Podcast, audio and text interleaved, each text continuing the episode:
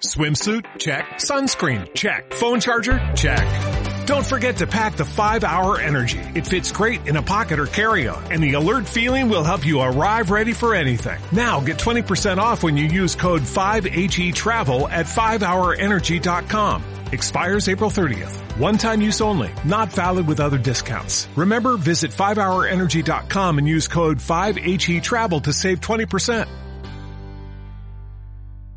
Advertencia. El siguiente episodio contiene material que puede lastimar la sensibilidad de algunas personas debido a la naturaleza gráfica de los crímenes. Se recomienda discreción. Una masacre que dejó docenas de estudiantes muertos en México llegó a ser investigada como un genocidio. Bienvenidos a Juego de Asesinos.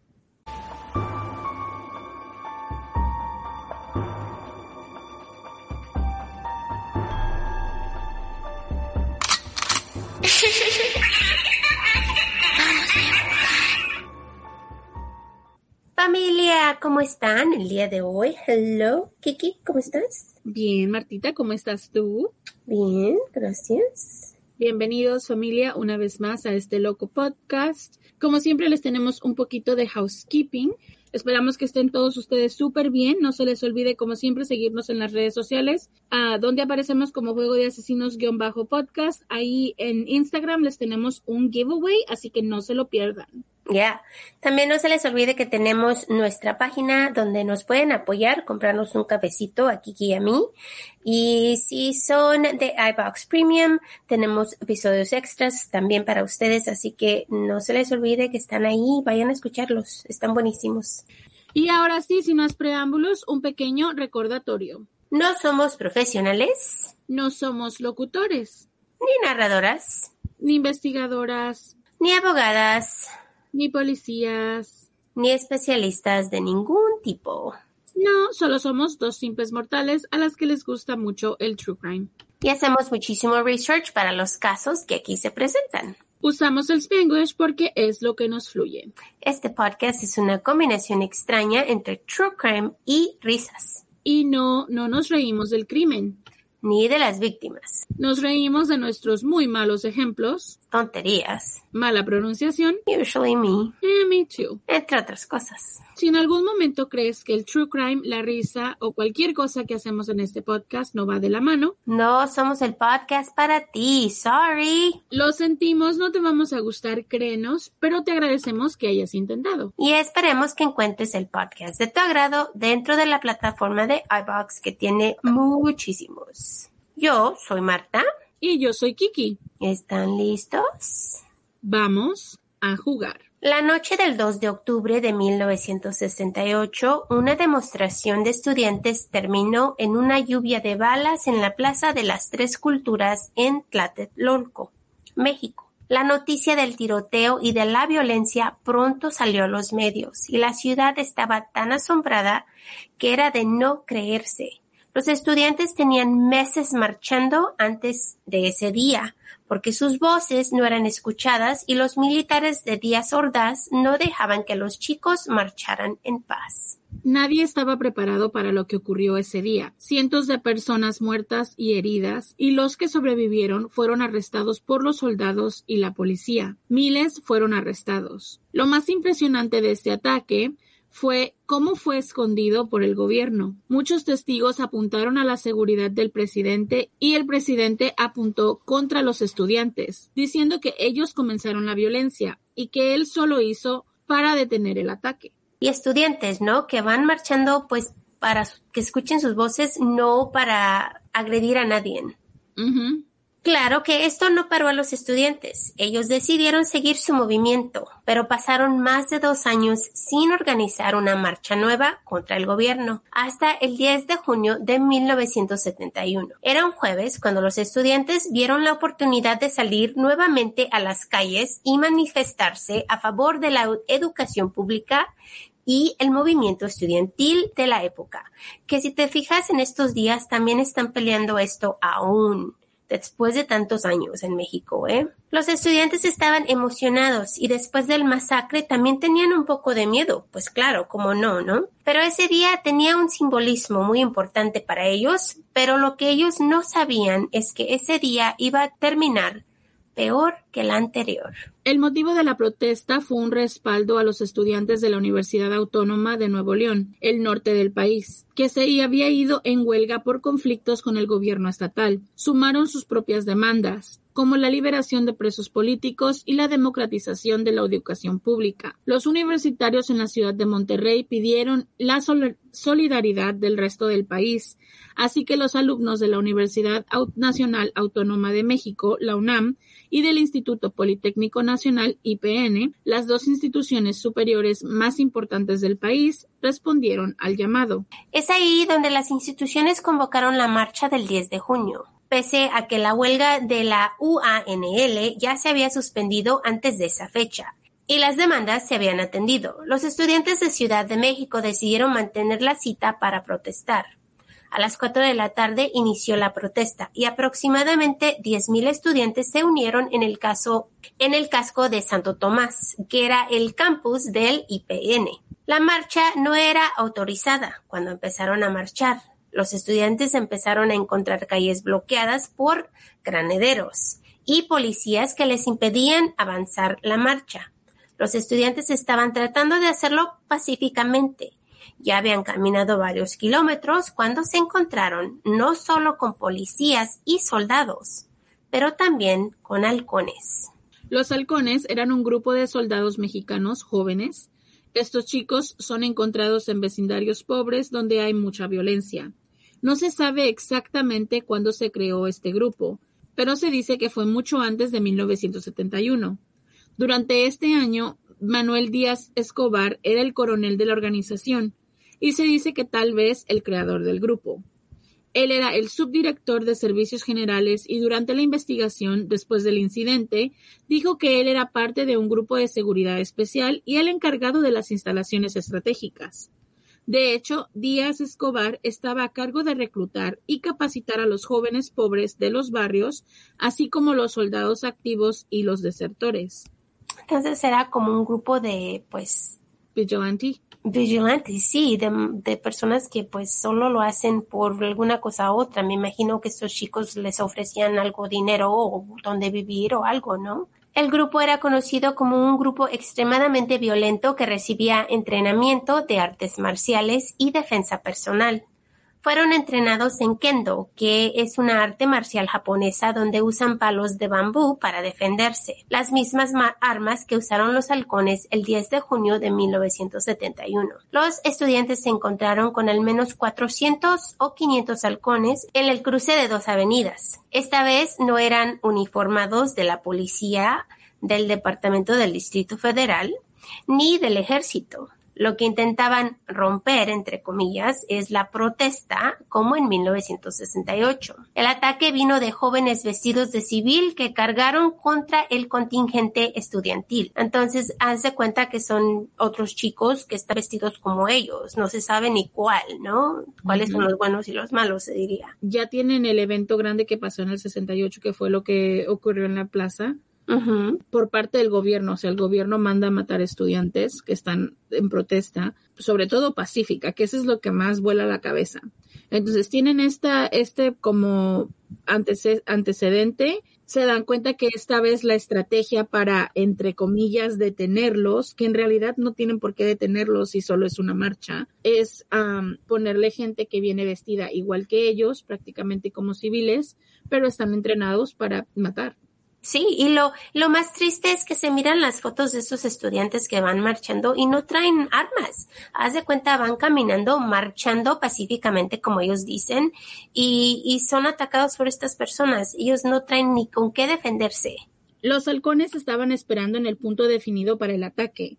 Sí había algunos infiltrados en la marcha, pero el grueso, pero el grueso del grupo paramilitar entró por esa parte de la avenida y se lanza en contra de la manifestación, dijo Vicente Ovalle, el autor del Tiempo Suspendido, un libro que documenta lo que ocurrió ese horrible día. Víctor Guerra, uno de los líderes estudiantiles de la época, relata que él estaba integrándose a la marcha cuando empezó todo. Lo voy a citar. Vi que la policía se bajaba de sus vehículos para apoyar a los halcones. Vi cómo les proporcionaban varas de bambú. Minutos después de eso empezaron los disparos. Explicó Guerra. Qué triste. Los halcones fueron financiados y capacitados por el gobierno. el militar también había estado al frente del batallón Olimpia, que atacó a los estudiantes de la masacre de 1968. El grupo portaba varas de bambú porque fueron pues entrenados en estas artes, ¿no? Y, así es como empezaron a golpear a estos estudiantes usándolos como armas. En su documentación, Valle explicó, son repelidos por las manifestantes y al ver la resistencia se repliegan. Entran en su lugar halcones que ya llevan fusiles M1 y otras armas de fuego que comienzan a disparar contra la manifestación. Un sujeto en una foto famosa está disparando afuera de la Escuela Nacional de Maestros. Está hincado disparando hacia adentro, mientras otros se miran en edificios grandes disparando hacia la multitud. Fue un ataque indiscriminado que tuvo toda la intención de disparar a los manifestantes y nuevamente mostrar el poder del Estado, pues la policía y el ejército respaldaron las acciones. Fue llamada una ratonera. Y eso fue, hace cuenta, estaban en un centro donde tenían a muchas personas a su alrededor disparándoles y matándolos eh, a quien fuera. O sea, no tenían ni, podían apuntar a donde sea y agarrar a alguien, ¿no? Ya, porque los están bloqueando, les están bloqueando todas las salidas y están escondidos. Las salidas. O sea, los tienen, los tienen incubados en un solo lugar. La manifestación se dispersó al transcurrir los siguientes minutos. Muchos estudiantes intentaron esconderse de las escuelas y negocios y viviendas en la zona, pero ni los heridos que habían llegado a las clínicas como el hospital Rubén Leñero estuvieron a salvo. Periodistas pacientes, médicos y enfermeras estaban de testigos cuando los halcones entraron al hospital a seguir agrediendo a las personas con sus armas de fuego. Empezaron a rematar con todos los heridos, los médicos y hasta los periodistas por tomar datos del ataque. La prensa estaba enojada con el gobierno. Luis Echeverría, el presidente de ese tiempo, tuvo que pedir disculpas. Pero ¿cómo sales a pedir disculpas después de que asesinas todos estos jóvenes? Además, periodistas, like, really, tantas personas y médicos y personas que ni tienen nada que ver con la marcha. Y, o sea, estás, no nada más el tratar de silenciar a la gente, ¿no? Decir, no, no puedes hablar de este caso. Pues nunca se ha podido determinar cuántas víctimas hubo, pero ellos calcularon 30 muertos cientos de heridos y de, distintas gravedades y decenas de detenidos. Y yo digo que eso es bullshit, porque probablemente fueron cientos de, han de haber matado y como obviamente el gobierno, como este fue un ataque directo del gobierno usando policías y ejército, seguramente escondieron el número real. Ah, me imagino que sí. Fue un genocidio desclasificado el líder estudiantil, Félix Hernández, dice que si bien la represión de 1968 no se justifica y no se entiende, la del 10 de junio se entiende menos. El gobierno decidió no utilizar a la tropa uniformada, entonces utilizó a los halcones, un grupo paramilitar que, sin embargo, estaba formado por exmilitares o militares en activo.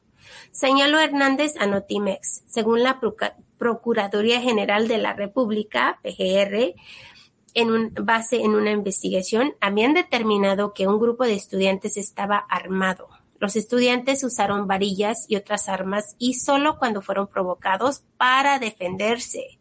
Según ellos, los estudiantes tenían francotiradores disparando contra la policía y los soldados. Claro que esto no se pudo comprobar, ya que los chicos no tenían armas. Y eso es lo peor, que estaban tratando de, culpar a estos niños, estos chicos, pues no, no todos son niños, pero chicos, ¿no? De, de agredir a los policías y, a los soldados, aunque ellos no tenían nada de armas. Bueno, es que esto es, es muy común en estas masacres y como dicen ellos, lo que ocurrió en el 68 fue exactamente lo mismo se unían diciendo que los chicos que estaban en las plazas eran delincuentes, que nada más eran revoltosos, que nada más querían llamar la atención. Pues más que nada les daba la excusa de decir, pues nos defendimos contra ellos porque traían armas, ¿really? But they didn't. Eso es ellos no tenían armas. Por eso te digo, era como una excusa para usarla así. Ya, para usar la violencia en contra de ellos. el coronel Ángel Rodríguez habló con los líderes de la marcha y querían que dejaran de marchar. Les avisó que había soldados esperándolos con armas y nunca se dieron cuenta que también los halcones los estaban esperando. La balacera comenzó contra los chicos y muchos trataron de huir pero no pudieron escapar. Las calles estaban bloqueadas con oficiales, así que los chicos no tenían para dónde ir, ni dónde esconderse. No solo estaban recibiendo balas de los halcones, pero también de los policías que estaban justo detrás de ellos. Los policías comenzaron a aventar bombas de gas y de acuerdo a varios reportes, para esto ya había más personas unidas. Tenían alrededor de 900 personas, pero los halcones tenían 1500. Rosaura Ruiz Gutiérrez, el ministro de Educación en Ciencia y Tecnología, dijo que nadie había sido culpado como el responsable del acto genocidio que causó la guerra en la, en la cual cientos de personas desaparecieron. Afirmó que no se han olvidado las demandas de aquellos jóvenes que vivieron las atrocidades del masacre de Corpus Christi. En cambio, han ayudado a pensar en derecho a la verdad y la justicia, así como en la correspondiente investigación para indemnizar a las víctimas con garantía de no repetición y castigo a los agresores. La película Roma de Alfonso Cuarón les muestra a los atacantes, como a los halcones, unos, unos tipos armados con palos y cañas de bambú, paramilitares financiados por el gobierno dispuestos a matar y rematar sus víctimas, estudiantes en los primeros pasos de una manifestándose en Ciudad de México hace 50 años en el 2021. No se sabe cuántos murieron. Como dice Kiki, nunca se sabrá, sabrá. Algunos dicen que 120, pero unos dicen más. Igual, tiene razón. Muchos fueron escondidos, muchos no fueron contados, muchos me imagino que ni siquiera pues se preocuparon por el número y solo lo hicieron por esconder todo esto, este tremendo caso, ¿no? Este, esta, pues más que nada ratonera, como le llaman. Están tratando de aminorizar lo que pasó. El presidente Luis Echeverría Álvarez negó tener responsabilidad alguna y aceptó la renuncia de Alfonso Martínez Domínguez a cargo del gobierno local y Julio Sánchez Vargas, procurador general de la República. Los hechos impunes han, han trascendido seis gobiernos del PRI dos del Partido Acción Nacional y llegan al actual de Morena. Fue criticado muy severamente por cómo actuó durante la demostración que ahora se dice mató a 300 e hirió a miles. En 1990, la investigación contra Echeverría por la involucración en las dos masacres comenzó. Fue culpado por genocidio, pero después de numerosas maniobras legales, un tribunal federal dictaminó en el 2009 que Echeverría no podría ser juzgado por los asesinatos. Y cuando estaba haciendo el research en este caso, me di cuenta que estaban hablando mucho de lo que es el juicio y lo que sucedió en este caso, pero había mucha política. Y dije, este caso no es uno de esos casos donde sacamos la política porque este este episodio se trata de los estudiantes que perdieron su vida solo por pedir sus derechos y para que sus voces fueran escuchadas y más que nada fueron callados por el gobierno que ni los ayudó. Es horrible, es realmente algo tan triste que pues no, aún no sé cómo podrían haber escondido tanto, ¿no? Es terrible decirlo de esta forma, pero es verdad. Pasa muy a menudo que se esconden la verdad al público porque les hace mejor o les conviene más decir que solamente hubo dos, tres muertos, a, eh, a, decir la verdad de cuántas personas han muerto, en, especialmente que venga directamente del gobierno, ¿no? O sea, que el gobierno ataque a su pueblo, que sabe que no está armado, que sabe que no tienen, no están haciendo nada fuera de lo, vaya, de lo que la constitución les puede dar, o sea, la libertad de, de marchar y de pedir y de exigir al final del día, pues, esa es la onda que pasa. Y es bueno no que no discutamos la política porque una no la sabemos, es México, no sabemos de política mexicana. Y la segunda cosa también es que pues este episodio no tiene nada que ver sobre este hombre horrible. No. Bien, es para enfocarnos en las víctimas de, de lo que pasó es en esa masacre que fue el halconazo. En fin, chicos, hasta aquí dejamos el episodio. Esperamos que les haya gustado. Por favor, déjenos saber en los comentarios qué piensan de todo esto y si tienen más información adicional, déjenos saber, porque claro, así como el gobierno tapa las, las estadísticas de este tipo de casos, nosotras podemos no tener acceso a documentos que ustedes sí. Sí, a lo mejor saben, ustedes tal vez tienen el número pues más que nosotras de, de, de personas que fallecieron este día, que fueron asesinadas, porque igual algunas decían 100, otras decían 200 y, y pues realmente no sabemos el número real. Así que si tienen más información sobre este caso, links y libros y cosas así, déjenos saber en los comentarios. Sí, Y a porque ver, para educarnos más, nunca sabe, nunca vamos a saberlo todo y es siempre bueno eh, tener idea, am, tener información sobre estos tipos de casos. sí. Y ahora para dejar este caso, pues para para dejar, salir en una nota pues mejor, más que nada. Ay, le tengo una pregunta a Kiki. ¿Estás lista, Kiki? Yes. Si los animalitos pudieran hablar, ¿cuál animalito sería el más rudo? Los gatos. Los gatos serían groseros. Pero, pero cabe mencionar que yo amo los gatitos. Entonces, Oh, no, es- claro que sí, claro que sí, pero Entonces es como ese amor, ¿cómo se dice? Como ese amor odio que te tienen cuando les dices que no y tiran las cosas anyway. Ujú.